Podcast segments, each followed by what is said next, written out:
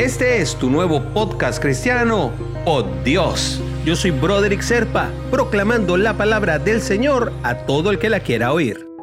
El devocional del día de hoy nos lleva hasta la segunda de Pedro, capítulo 3, versículos 8 y 9. Mas, oh amados, no ignoréis esto, que para con el Señor un día es como mil años y mil años como un día. El Señor no retarda su promesa, según algunos la tienen por tardanza, sino que es paciente para con nosotros. Esto tiene que ver con la diferencia en la que apreciamos el tiempo.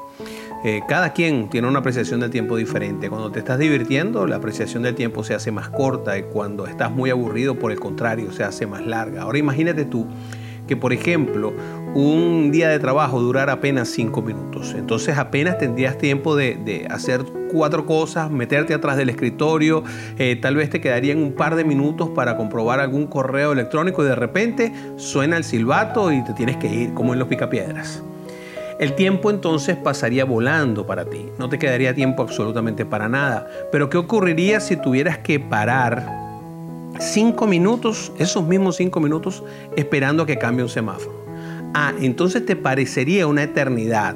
Cinco minutos pueden volar o pueden durar para siempre. Todo depende de la perspectiva con la que veamos la situación. Todo depende del cristal con que se mire. Para Jonás, por ejemplo, pasar algunas noches en el vientre de un pez cambió su perspectiva.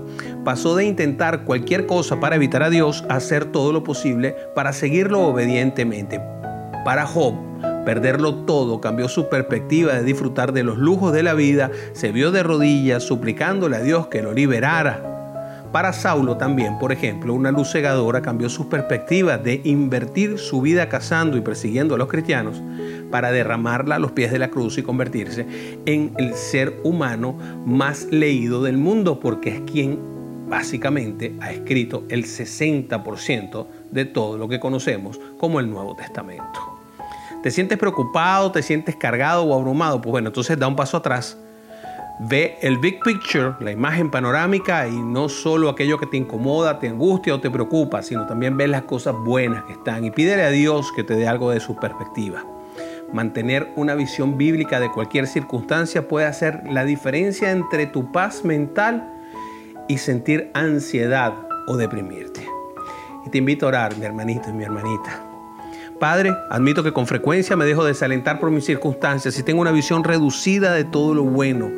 Permíteme aprender, Padre, que tengo que ser paciente y entender que tu tiempo es tu propio tiempo, pero que las cosas llegan en el tiempo correcto según tu propio plan, Señor.